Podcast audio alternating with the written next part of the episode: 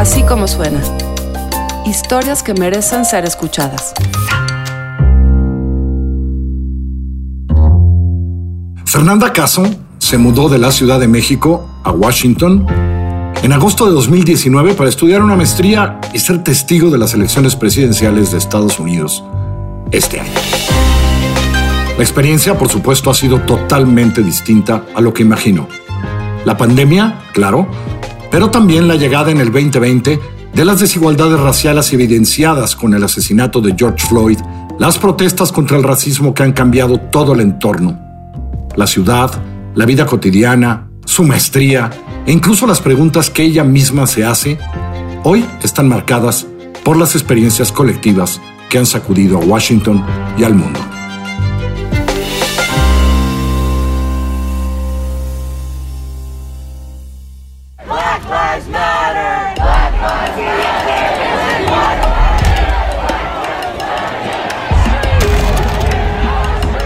Este momento me acerco a la Casa Blanca donde un grupo de manifestantes se encuentran protestando por décimo día consecutivo. No importa que sean más de las 11 de la noche y que haya toque de queda. Los manifestantes han tomado las calles de la capital de Estados Unidos. Me mudé de la Ciudad de México. Llegué a Washington a mediados de agosto del año pasado para estudiar una maestría en leyes de la seguridad nacional. Un programa que abarca desde la regulación de la guerra hasta la protección de elecciones la libertad de expresión, las leyes de migración, los derechos humanos, la contención de protestas y el manejo de epidemias. Nunca pensé que cada materia que estudié en las aulas encontraría tan pronto un espejo en mi realidad cotidiana.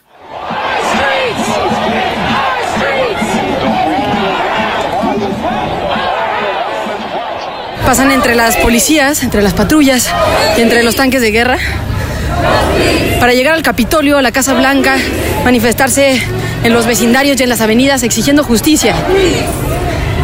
El grito es el mismo en todo el país. Sin justicia no hay paz.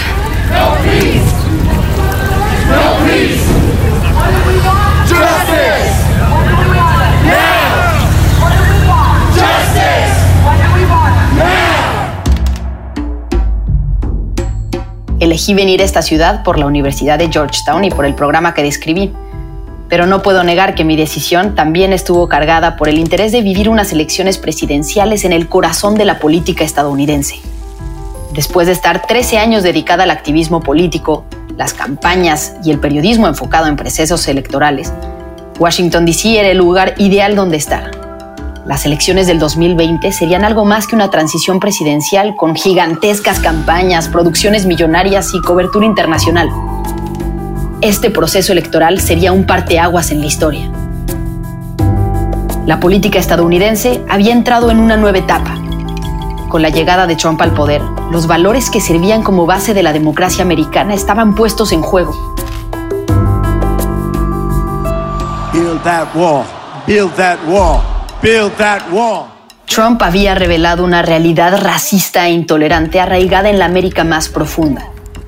Durante el año de mi maestría podría presenciar la contienda electoral, pero, sobre todo, estaría viviendo de cerca ese debate más intenso e invisible.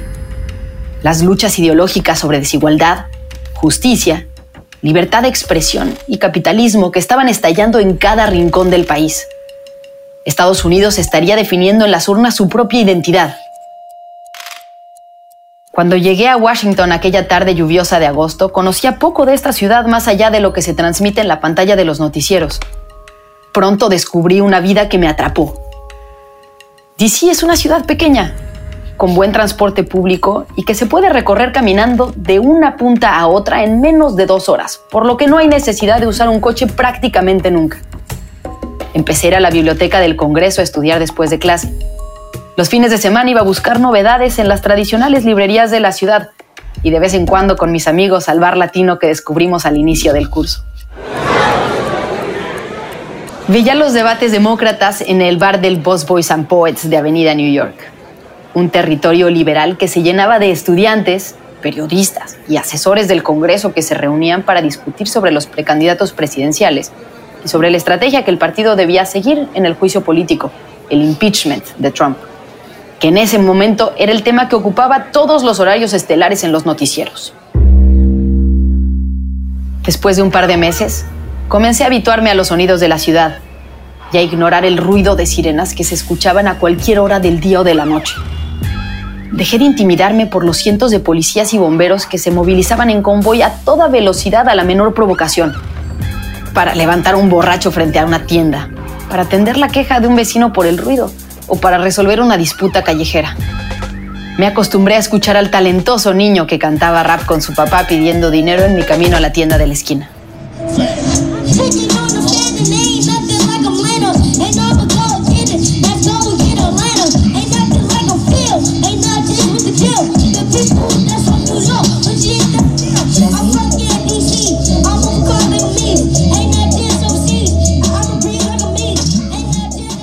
Empecé a reconocer a los afroamericanos que conducían el transporte público y los que trabajaban en el supermercado. Y le puse en mi mente un rostro individual a las decenas de vagabundos negros que habitaban silenciosamente las calles de Chinatown, entre el hambre, el frío, el alcohol y la marihuana. Normalicé esa injusta realidad en mi mente, como una existencia necesaria e incuestionable, igual de necesaria que el poder, la cultura y el dinero que se movían en la ciudad me sumergí en una rutina que duraría mucho menos de lo que yo imaginaba. Coronavirus crisis in the US. Coronavirus emergency. now infected with COVID-19. Coronavirus outbreak continues. No complete lockdown. El 16 de marzo, la alcaldesa de Washington, D.C. decretó el cierre de escuelas, comercios y eventos masivos. El virus había llegado a la capital estadounidense. Las elecciones primarias del Partido Demócrata pasaron de ser el tema de mayor relevancia a mencionarse de manera tangencial en noticias y conversaciones, solo cuando el coronavirus llevaba la discusión a hablar de algún gobernador que insistía en tener elecciones a pesar de los riesgos sanitarios, o a contrastar las propuestas de los candidatos en materia de salud. Las calles que hacía apenas unas semanas vibraban abarrotadas con gente de todo el mundo hablando idiomas indistinguibles habían quedado desiertas. Justo ese fin de semana florecieron los cerezos, los árboles color rosa, íconos de la ciudad. Por primera ocasión en décadas, no hubo festivales para celebrarlo ni multitudes de espectadores fotografiándolos. Desaparecieron los turistas de los monumentos. Se esfumaron los ejecutivos de traje llegando temprano a trabajar al Banco Mundial y los magnates de todas las nacionalidades hospedándose en el Trump Hotel. Sin embargo, no todas las personas pudieron resguardarse. Aunque la ciudad estuviera en pausa, los afroamericanos sin casa seguían ahí, en los escalones del restaurante chino de la calle H, pidiendo dinero a los ya muy escasos transeúntes, compartiendo un cigarro afuera de la estación del metro de Gallery Place, o con una botella de vodka fuera de la licorería de la Quinta. También se quedaron los afroamericanos que trabajaban en el supermercado, los que conducían los autobuses públicos y los que barrían las calles. Y con ellos se quedaron las sirenas, las patrullas y las decenas de policías moviéndose en convoy por la ciudad a cualquier hora del día o de la noche.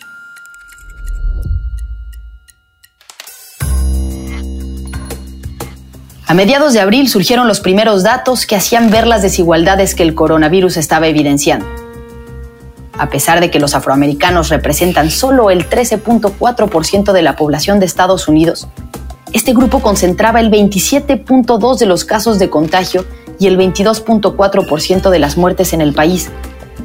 La explicación que daban los expertos era desoladora.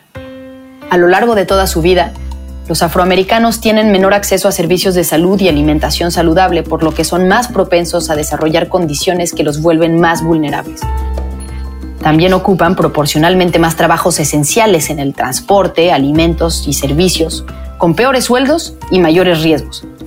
Los afroamericanos en Estados Unidos ocupan los últimos sitios en educación, acceso a la vivienda y movilidad social. Pero además de estas terribles condiciones, hay todavía un nivel más profundo en la desigualdad. Así me lo explicó Luis Monroy Gómez Franco, académico del City College of New York y especialista en desigualdades y desarrollo. Está muy estudiado, por ejemplo, en el caso de los afroamericanos, que estos, en el caso de los hombres primordialmente, que es lo que se ha estudiado, tienen una mayor propensión a sufrir este, enfermedades cardíacas que la población caucásica de características similares, y ello en buena medida se debe a que están sujetos a un estrés permanente que la población caucásica no está. Estas desigualdades de trato eh, extremas en el caso de Estados Unidos se ven afectando también la salud de las personas. Es decir, los tratos discriminatorios de una sociedad asfixiante y el racismo impregnado en la vida cotidiana generan estrés para quien lo sufre. Esto a su vez provoca enfermedades cardíacas que combinadas con el coronavirus se convierten en una fórmula mortal. El racismo, literalmente, estaba matando a los afroamericanos en el país. Los datos del COVID son un claro reflejo de un problema sistémico histórico. Son una materialización de la desigualdad estructural que ha marcado la historia moderna de los Estados Unidos. Mientras las alarmantes cifras de contagio y muerte para los afroamericanos llegaban a los titulares de los periódicos y se convertían en tendencia en las redes sociales, los políticos se limitaban a lamentarse, y nada más que eso. Ninguna acción, ningún anuncio del presupuesto que se destinaría para evitar a que esta realidad se perpetuara, ninguna medida para proteger y apoyar de manera especial a la población en riesgo. En cuanto se reabriera la economía, la vida seguiría su curso, con sus desigualdades y su racismo sistémico. Y eso fue justamente lo que sucedió. Por favor, no puedo respirar, por favor. Esas son las últimas palabras de George Floyd el hombre afroamericano cuyo asesinato el 25 de mayo por un policía en Minneapolis detonó protestas en 700 puntos de Estados Unidos y en cientos de ciudades del mundo. Floyd fue detenido por presuntamente usar un billete falso de 20 dólares para comprar cigarros. En el video que circuló en redes sociales podía verse la rodilla del policía sobre el cuello de Floyd asfixiándolo hasta provocar su muerte y los llamados de auxilio del hombre que agoniza clamando por su vida durante 8 minutos y 46 segundos.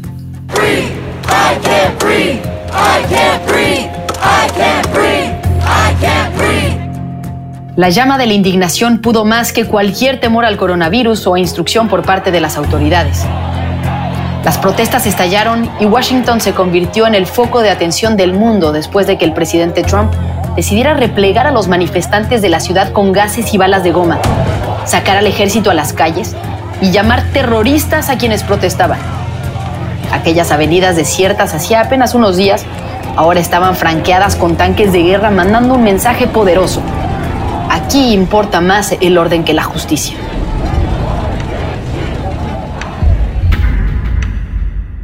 El ambiente pasó de ser el de una ciudad en pausa por la pandemia a convertirse en el escenario de una revuelta social. Los comercios tapizaron sus ventanas con madera a fin de evitar actos vandálicos. Las calles alrededor de la Casa Blanca fueron cercadas con kilométricas vallas metálicas. El uniforme khaki que distingue a los militares en conflictos armados es el nuevo color de la capital americana. Mientras tanto, las protestas crecen con el paso de los días. La tensión aumenta. Se escucha el nombre de George Floyd pero también el de Breonna Taylor, una enfermera afroamericana asesinada en marzo por policías en su casa a la mitad de la noche. Entraron buscando droga, no la encontraron, pero a ella le dispararon en ocho ocasiones. Se escucha el nombre de Michael Brown, el de Eric Garner, el de Tatiana Jefferson y el de los miles de afroamericanos que han muerto injustamente a manos de la policía en los últimos años.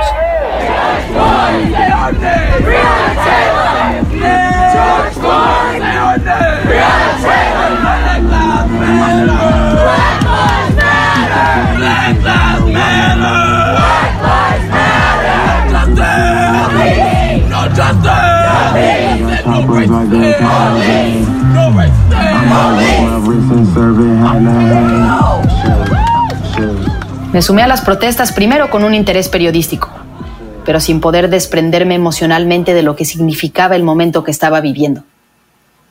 La muerte de Floyd revelaba un sistema roto que criminaliza a los más pobres y, específicamente, a los afroamericanos.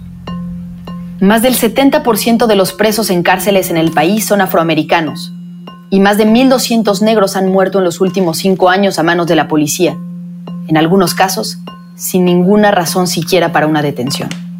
Simplemente porque estaban caminando en un vecindario de blancos, porque la policía los vio actuar de manera sospechosa o porque alguien dijo que se parecían a algún ladrón que vieron en la televisión.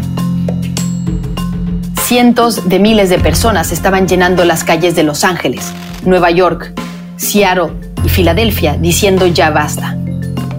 Desde el movimiento por los derechos civiles en los años 60, nunca se había visto multitudes de esta dimensión en Estados Unidos. El ambiente de las marchas es energizante. El coraje y la indignación se contagian cada vez que uno ve a un niño afroamericano cargando una pancarta, preguntando si él podrá tener la misma vida que un blanco, o a una madre exigiendo seguridad para sus hijos frente al racismo policial. Black Lives Matter, Black Lives Matter, Black Lives Matter, Black Lives Matter, Black Lives Matter.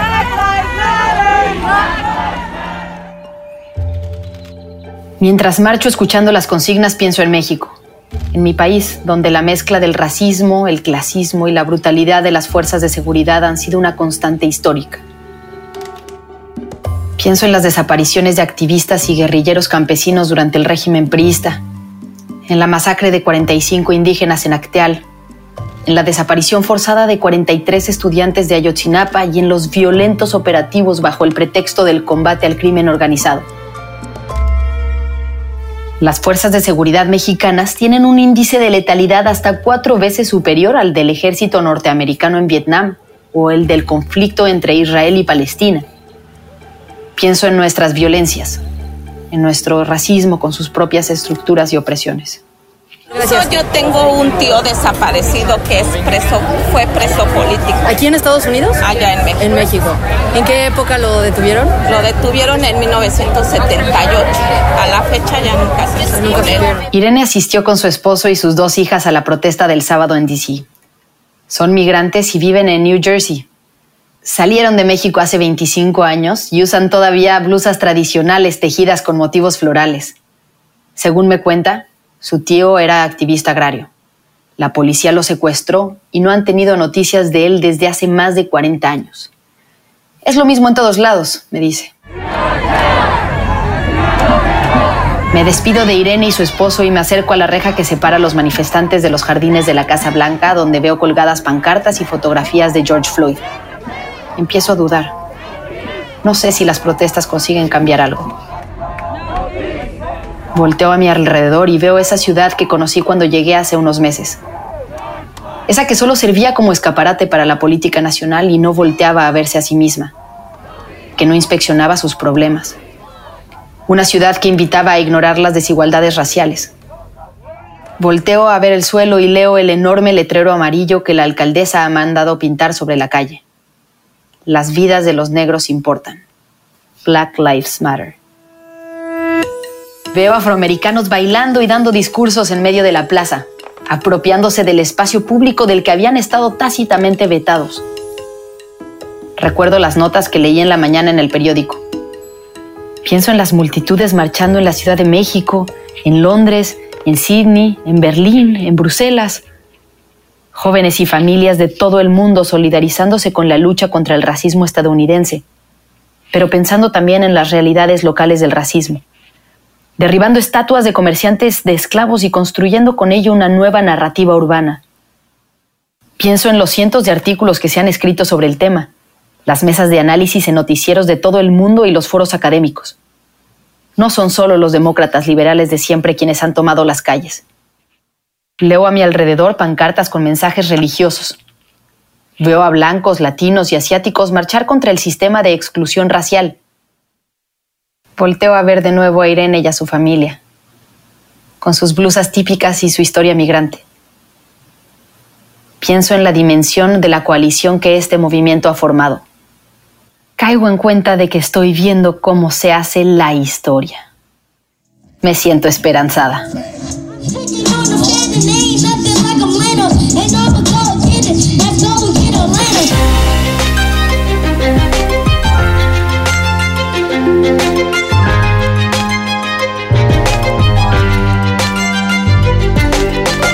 Suena es una producción de puro contenido. La dirección editorial es de María Scherer.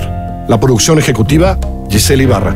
Producción, diseño sonoro, mezcla y música, ahí, en nuestra casa, en la casa de nuestros socios y aliados BHD Studios. En la consola y la edición están Hugo Santos Quevedo y Ricardo Castañeda. Andrea Espano es la coordinadora de producción. Escúchanos en así como suena.mx, en Google Podcast, en Apple Podcast, por supuesto en Spotify, siempre en Himalaya, en iHeartRadio o allá, donde usted escucha sus podcasts.